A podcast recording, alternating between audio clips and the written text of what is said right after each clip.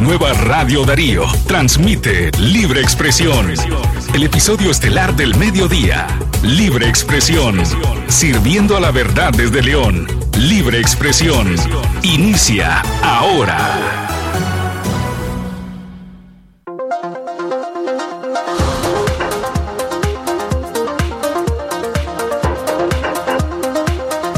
Radio Darío.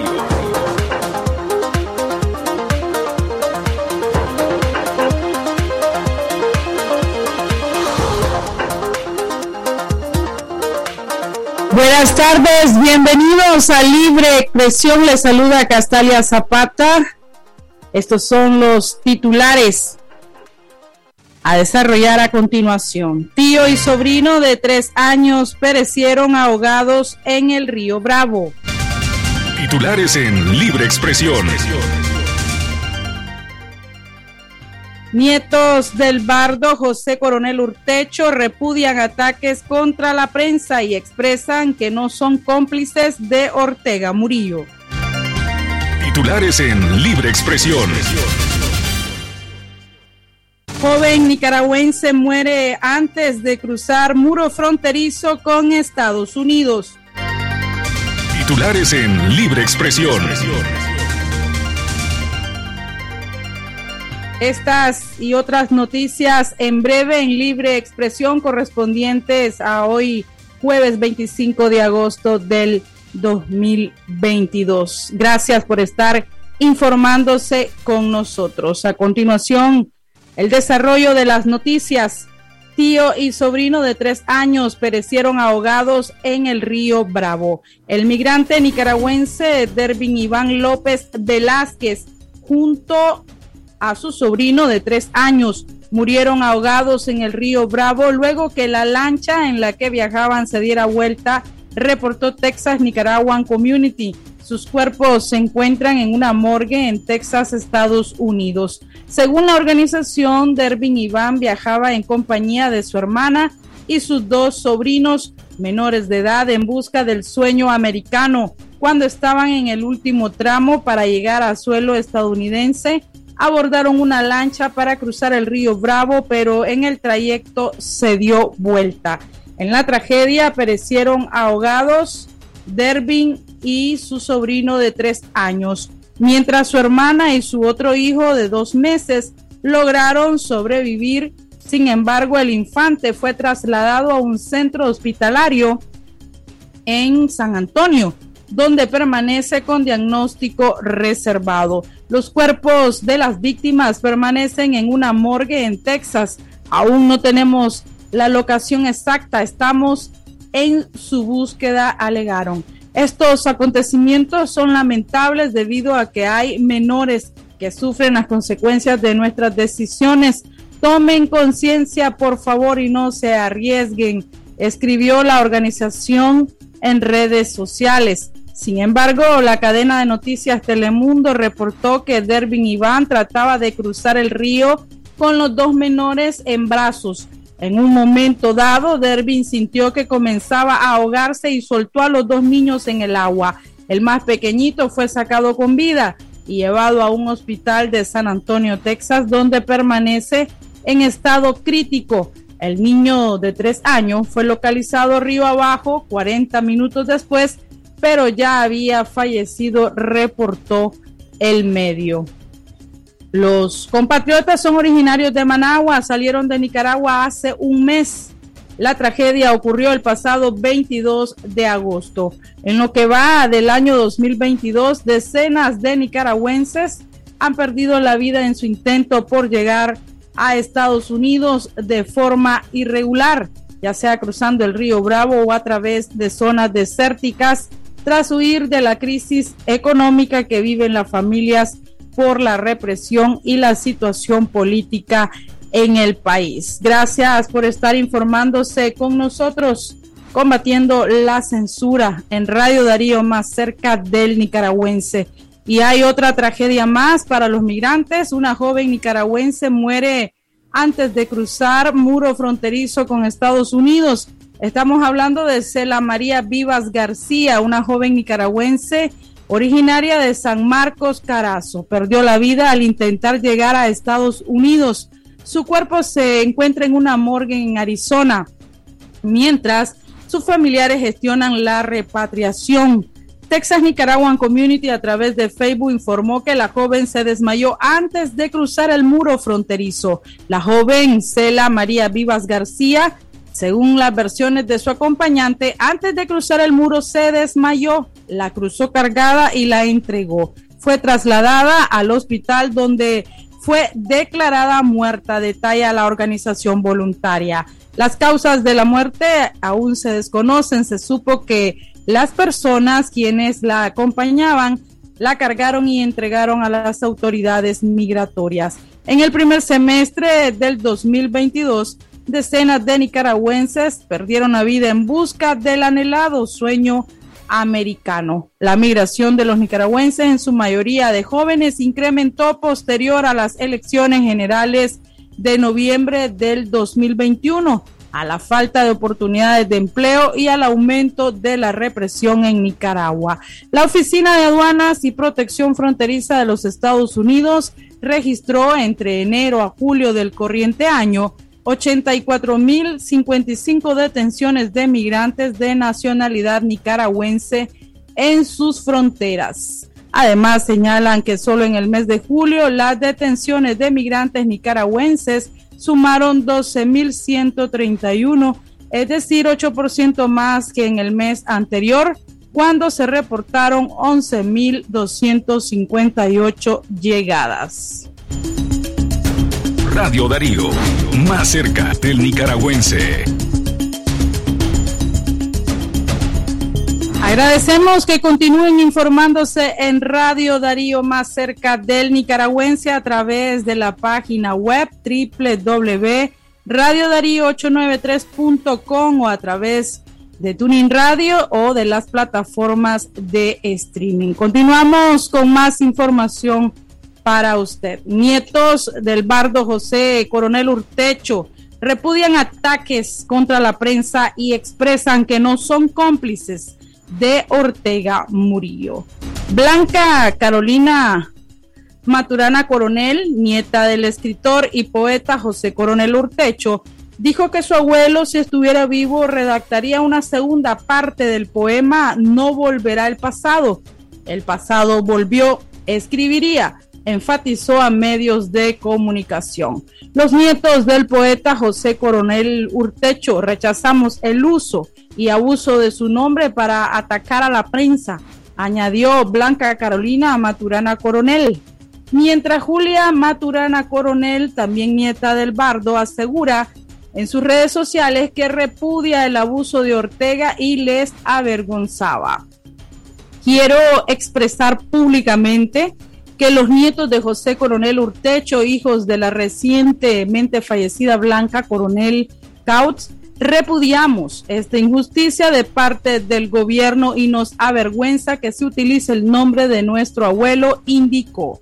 La familia del poeta, uno de los intelectuales y literatos más representativos del país, fallecido en 1994 a los 88 años, impugnaron que la administración de Daniel Ortega considere que honra su memoria ocupando el edificio del rotativo de la prensa que él tanto apreció y que reprodujo sus poemas, ensayos, escritos y críticas literarias, precisó. Es verdad que no se puede hablar en nombre de un muerto, pero no vemos a nuestro abuelo al lado de eso.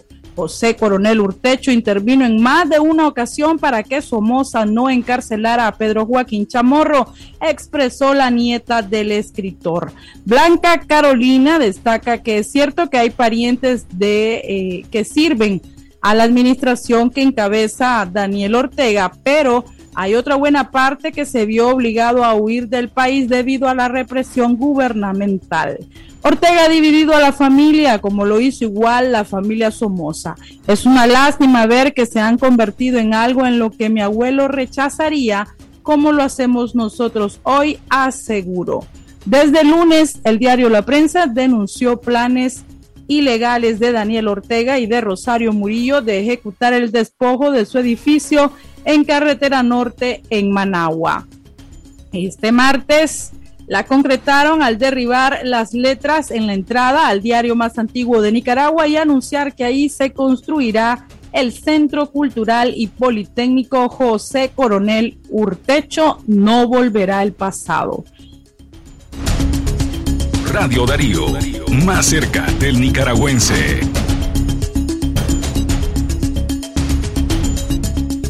Gracias por aprovechar su almuerzo en estos 15 minutos de información a través de Libre Expresión. Continuamos con más noticias. Hijos de presos políticos claman por ver a sus padres y madres encarcelados por la administración sandinista. Los niños, niñas y adolescentes de presos políticos también han sido castigados ilegalmente por la administración sandinista a no ver a sus padres y madres Así lo afirmó la doctora Vilma Núñez de Escorcia, presidenta del Centro Nicaragüense de Derechos Humanos, CENIT. Los hijos de los presos de conciencia tienen afectaciones emocionales porque no pueden ver, conversar y tener el afecto paternal y maternal dijo un psicólogo bajo condición de anonimato. Los familiares de los reos no encuentran la manera de explicar a los niños y adolescentes el porqué de la ausencia de sus padres y optan por decirles otras versiones que no se ajustan a la verdad sostiene el especialista. El hecho de que a Tamara Dávila y a Miguel Morales hayan permitido ver a sus hijos hizo que renacieron las esperanzas a otros familiares de presos políticos que claman les consientan llevar a sus hijos e hijas a encontrarse con sus padres y madres, un derecho que tienen los reos y no un favor de Ortega, expresó la activista de derechos humanos Vilma Núñez.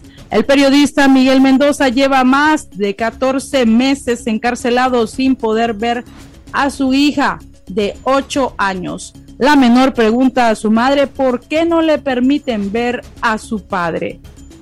Otro caso es el del arreo de conciencia y dirigente de la organización política UNAMOS. Estamos hablando de Suyen Barahona, quien fue encarcelada en el Chipote desde el pasado 13 de junio del 2021. Lleva 437 días sin ver a su pequeño de 5 años. César Duboy, esposo de Barahona, cuenta que el niño le pregunta asiduamente dónde está, le cuenta el niño dónde está su mamá y le ha expresado que se encuentra de viaje y que aún no regresa. En el caso de Félix Maradiaga, lleva casi 450 días detenido. Durante ese periodo de tiempo no le han permitido ver a su pequeña hija. Su esposa Berta Valle, en reiteradas ocasiones, ha pedido que le permitan a su hija tener contacto con su padre al menos por una llamada telefónica.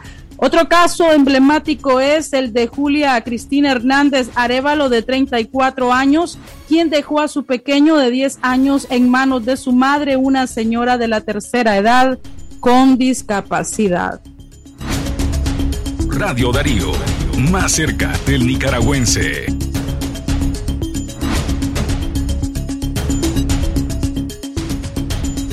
Gracias por estar informándose a través de Libre Expresión a esta hora de hoy, jueves 25 de agosto del 2022. Continuamos con más noticias. El propietario de la casa de empeño Prisa dice que enfrenta un proceso político en Nicaragua. Estamos hablando de Mario Hurtado Jiménez, propietario de la casa de empeño Prisa, aquí en la administración Ortega Murillo, acusa de lavado de dinero y defraudación tributaria. Asegura que no ha cometido ningún delito y que su caso se trata de un revanchismo político. Según el empresario, las instituciones que lo acusan carecen de pruebas y por eso llaman a la población a que lo denuncien.